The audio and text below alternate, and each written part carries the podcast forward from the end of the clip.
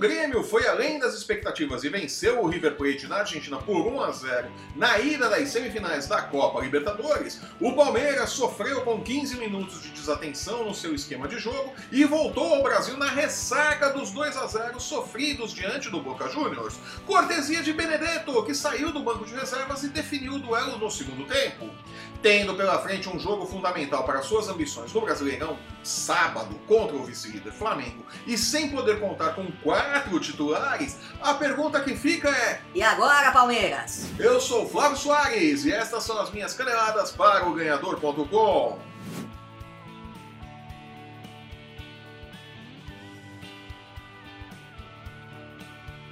Longe de ser o time com o mesmo brilho da temporada passada e que jogou o melhor futebol do Brasil, o Grêmio manteve sua eficiência e, se não chega a ser uma ameaça às ambições palmeirenses de conquistar o Campeonato Brasileiro, deu na última terça-feira um importante passo em seu objetivo de chegar a mais uma final da Copa Libertadores e defender o título conquistado em 2017. Ah. Aguentando bem a pressão do River Plate, o time de Renato Gaúcho venceu fora de casa por 1 a 0 e agora tem a vantagem de jogar por qualquer empate em Porto Alegre na próxima semana para ser um dos finalistas da competição. Ô louco tio. O Palmeiras, por sua vez, dono da melhor campanha da Libertadores na fase de grupos, talvez sob efeito ainda do nervosismo pós-trigésima rodada do Brasileirão, quando venceu o Ceará Nossa, Jogo que tirou quatro atletas do Verdão do jogo de amanhã, sábado, contra o Flamengo, foi até a Argentina enfrentar o Boca Juniors na outra semifinal. Boca Juniors que nunca é demais lembrar, é semifinalista da Libertadores por causa da ação direta do Palmeiras, que venceu o Júnior Barranquilla na fase de grupos e classificou a sempre perigosa equipe argentina. é The Walking Dead Feelings, folks. Por 2 a 0 em La Bombonera deu-se por conta de um apagão no sistema de jogo do Verdão, que controlou bem as ações do adversário até os 36 minutos do segundo tempo, quando Benedetto subiu as costas de Felipe Melo em cobrança de falta e mandou a bola para o fundo de gol de Everton. Na saída do estádio Melo, que fez até um bom jogo, foi ríspido com a reportagem do Fox Sports porque faz parte, isso faz parte do meu da minha forma de jogar, sempre com responsabilidade, né? por conta de um tweet do canal perguntando se o gol havia sido culpa de uma falha individual do atleta. Vendo o tamanho da bobagem que havia publicado, o canal deletou o tweet depois do entreveiro, na zona mista. Exagerado da parte de Melo, mas até justificável por causa do tweet, né? Não precisava nada disso, né? Nenhum dos dois lados. Mas enfim, Não pode. Vida que segue. de volta ao jogo, seis minutos depois, Benedetto marcou o segundo e fechou a fatura. Nada está perdido, mas o Palmeiras, que foi à Argentina disposto a não perder, errou. E time que joga para não perder não pode se dar ao luxo de errar. Vai precisar devolver o placar no Brasil para decidir nos pênaltis ou fazer uma diferença de três gols para se classificar. Tudo isso contra um time que, evidentemente, vai jogar fechado até a alma, né? De novo. Nunca é demais lembrar, né? Mas antes de voltar a pensar no Boca Juniors, o Palmeiras tem um jogo importante contra o Flamengo neste sábado, pré-segundo turno eleitoral. Cheio de desfalques por conta dos cartões do jogo contra o Ceará e também por causa de algumas contusões, o Palmeiras vai até o Rio de Janeiro para o duelo de seis pontos contra o Flamengo, que entrou nos eixos nas mãos de Dorival Júnior.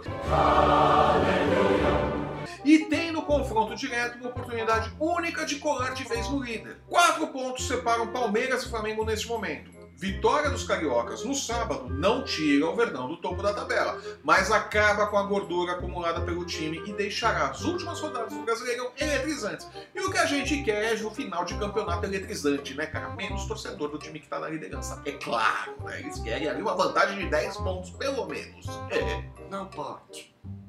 Que está ruim sempre pode piorar, Bruno Henrique, Lucas Lima e Mike levaram o terceiro amarelo e estão fora do jogo. Daverson, após confundir futebol com MMA no final do primeiro tempo do jogo contra o Ceará, levou um merecido vermelho e também está fora.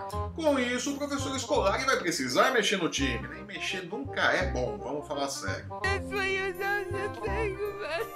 Ainda na dúvida se poderá contar ou não com Jean ou Marcos Rocha para a lateral direita, Felipão poderá ainda, caso os dois atletas da posição não possam jogar, promover alguém da base ou improvisar um zagueiro pelo setor ou até mesmo colocar um lateral esquerdo ali, né? Dá pra fazer um monte de coisa, né? Mas a verdade é que o lado direito da defesa do Palmeiras deverá ser muito explorado pelo Flamengo no sábado.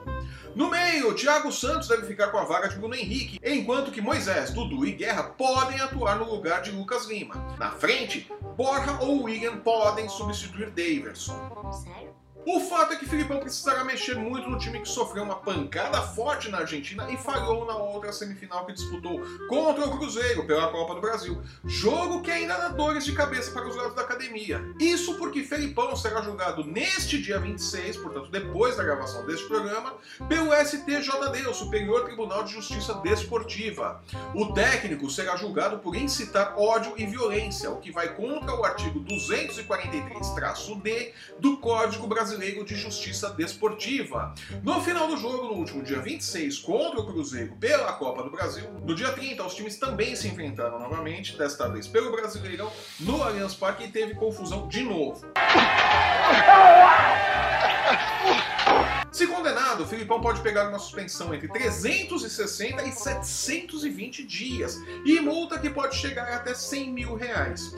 O diretor de futebol do Palmeiras, Alexandre Matos, também será julgado por ter subido ao gramado para reclamar da arbitragem. Enquadrado no artigo 258 do CBJD, o dirigente pode pegar entre 15 e 180 dias de gancho. Filipão e Matos, que publicamente reclamaram muito da arbitragem no jogo contra o Ceará, serão denunciados pelo STJD por isso também e podem pegar ainda mais seis jogos de suspensão, né? Haja suspensão no Palmeiras. Eita, nós. Drop the gun, you are under arrest. Trocando em miúdos, a fase não ajuda. Mas a vida segue. O Verdão, embora continue líder, mesmo com uma eventual derrota, pode usar a vitória contra o Flamengo para seguir ainda mais tranquilo rumo ao título brasileiro. Torce também contra o Internacional, que visita o Vasco nesta sexta-feira em São Januário. Vasco que luta desesperadamente contra o rebaixamento. Mesmo caso do Vitória, que entrou no Z4 e abre a 31ª rodada do Campeonato Brasileiro, recebendo o agora bagunçado São Paulo no Barradão a partir das 7h30 da noite. No sábado, a briga para seguir na Série A continua animada e o vice-lanterna Esporte visita o mistão do Grêmio em Porto Alegre. Virtualmente rebaixado, o Paraná encara o Cruzeiro no Mineirão e a Chapecoense faz um confronto direto contra o América Mineiro na Arena Condá. O Botafogo visita o Atlético Paranaense, que é sempre muito perigoso, na Arena da Baixada, enquanto que o Corinthians faz um duelo de 6 pontos contra o Bahia pela 11ª colocação. Nossa! Fora do Z4, o Ceará recebe o Atlético Mineiro, agora sob o comando de Lever Coupe, o tio do pavê do futebol brasileiro. Enquanto que o Santos mede forças com o Fluminense em sua luta para entrar no G6. E com a rodada espremidinha por causa do segundo turno das eleições, eu fico por aqui. Eu sou Flávio Soares e estas foram as minhas caneladas para o Ganhador.com. Acabou! Se você está assistindo esse programa pelo YouTube, aproveite, assine nosso canal e veja nossos programas sobre NFL, UFC, basquete, MMA e os ódios das casas de apostas para a quantidade de punições que Filipão pode levar até o final do ano. 7x1, 0x0, 5x5, não chatei nada. Siga o ganhador nas redes sensuais e não perca um lance do seu esporte favorito. Somos muito mais do que futebol, meus queridos desembargadores. No post que acompanha este vídeo você encontra os links para seguir o ganhador no Facebook, no Instagram e no Twitter. Acesse o ganhador.com e não perca nossas dicas e palpites para os jogos da rodada nas principais competições esportivas do mundo. Eu volto na próxima terça-feira com o esquenta para os jogos de volta das semifinais da Libertadores e o resumo da 31ª rodada do Campeonato Brasileiro. Até lá! Tchau!